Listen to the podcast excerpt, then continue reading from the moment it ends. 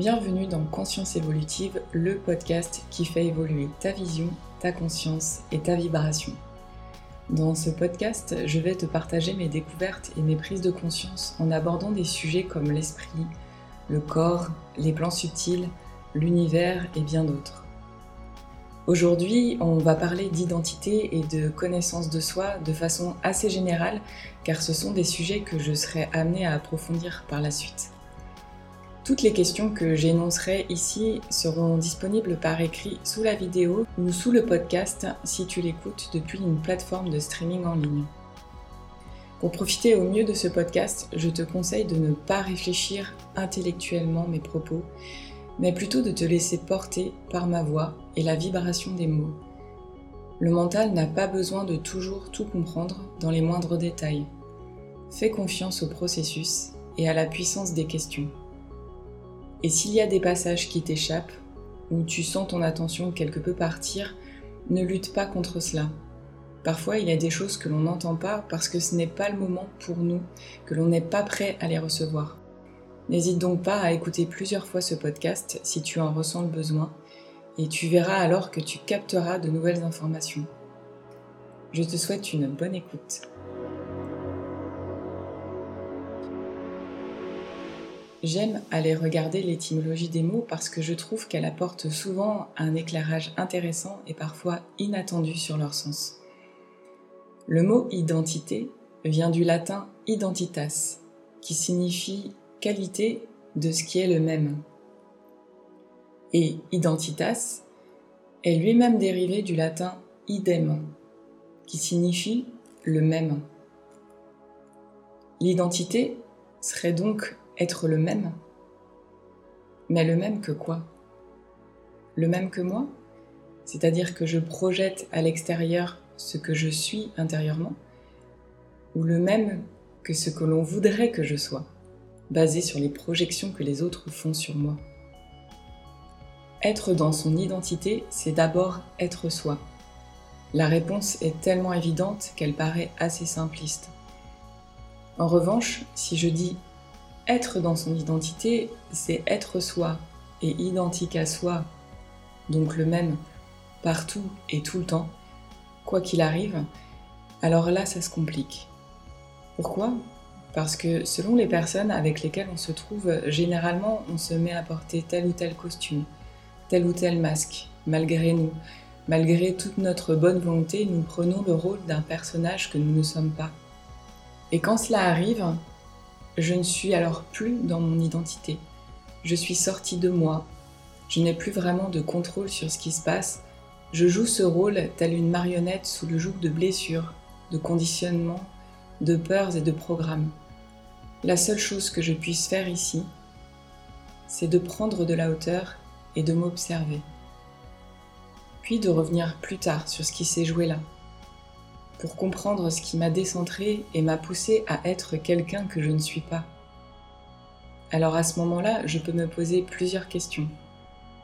Qu'est-ce qui m'a poussé à jouer ce rôle, à me montrer ainsi? Qu'ai-je ressenti en revêtant cette personnalité?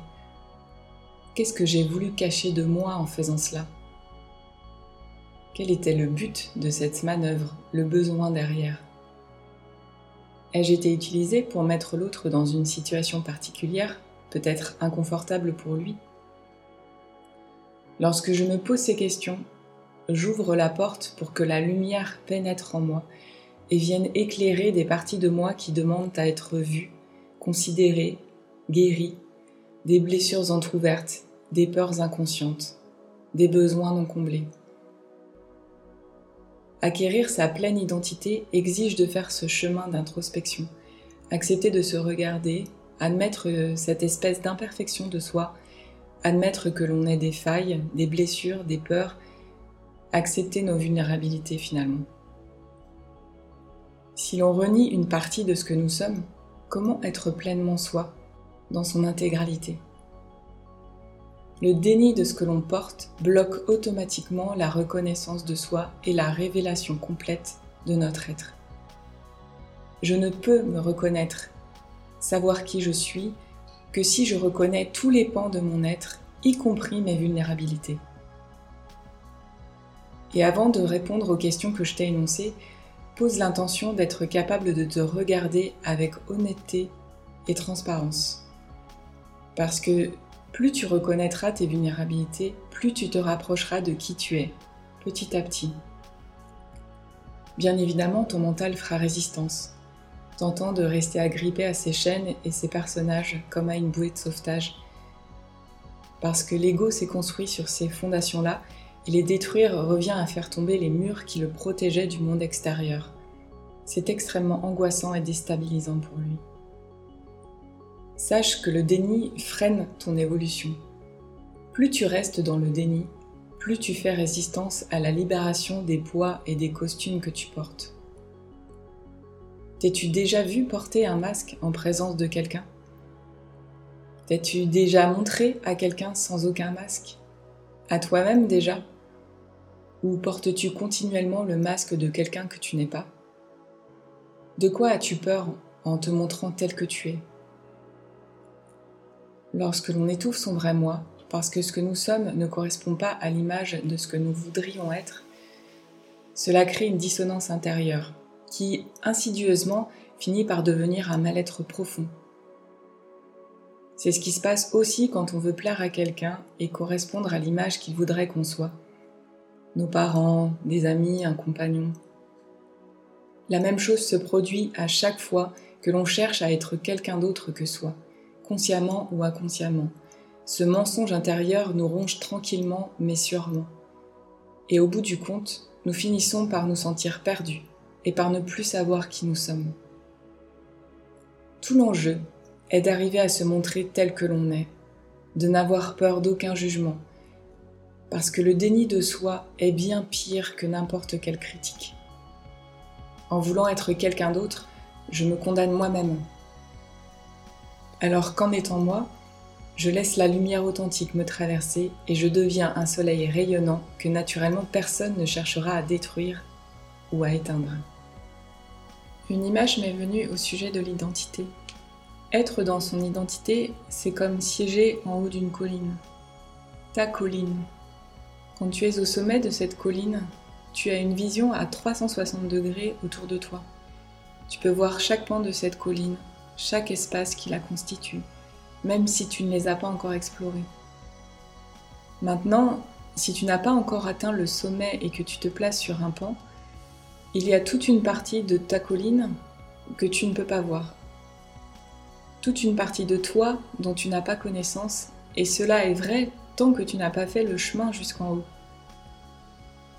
Quand on est bloqué quelque part sur cette colline, c'est souvent la peur qui nous fiche sur place, qui nous empêche d'aller plus loin. Généralement, c'est la peur de l'inconnu. La peur de découvrir ce qui se cache de l'autre côté, les autres facettes de notre être. La peur d'ouvrir une boîte de Pandore. Autant de peurs dont il faut s'affranchir pour réussir à avancer vers le sommet de notre colline, vers nous-mêmes, et découvrir la splendeur de tout notre être. Parce qu'en restant là où tu es, tu te condamnes à ne connaître qu'une toute petite partie de toi. As-tu aujourd'hui le sentiment de siéger en haut de ta colline? Y a-t-il des parties de toi que tu aimerais explorer mais tu n'oses pas y aller?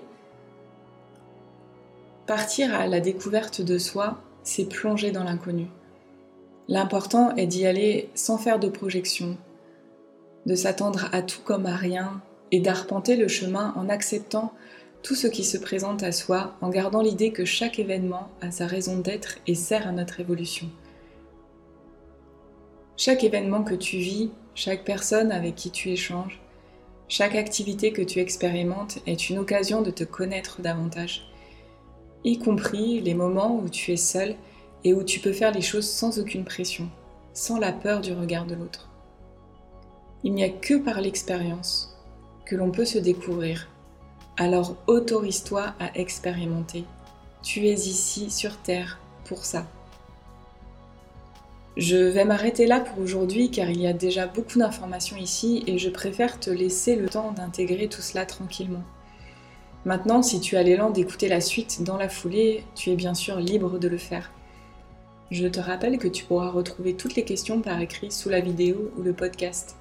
J'espère que cette première partie sur l'identité t'a plu et si c'est le cas, je t'invite à partager ce podcast et à t'abonner pour être informé des prochains épisodes. À très vite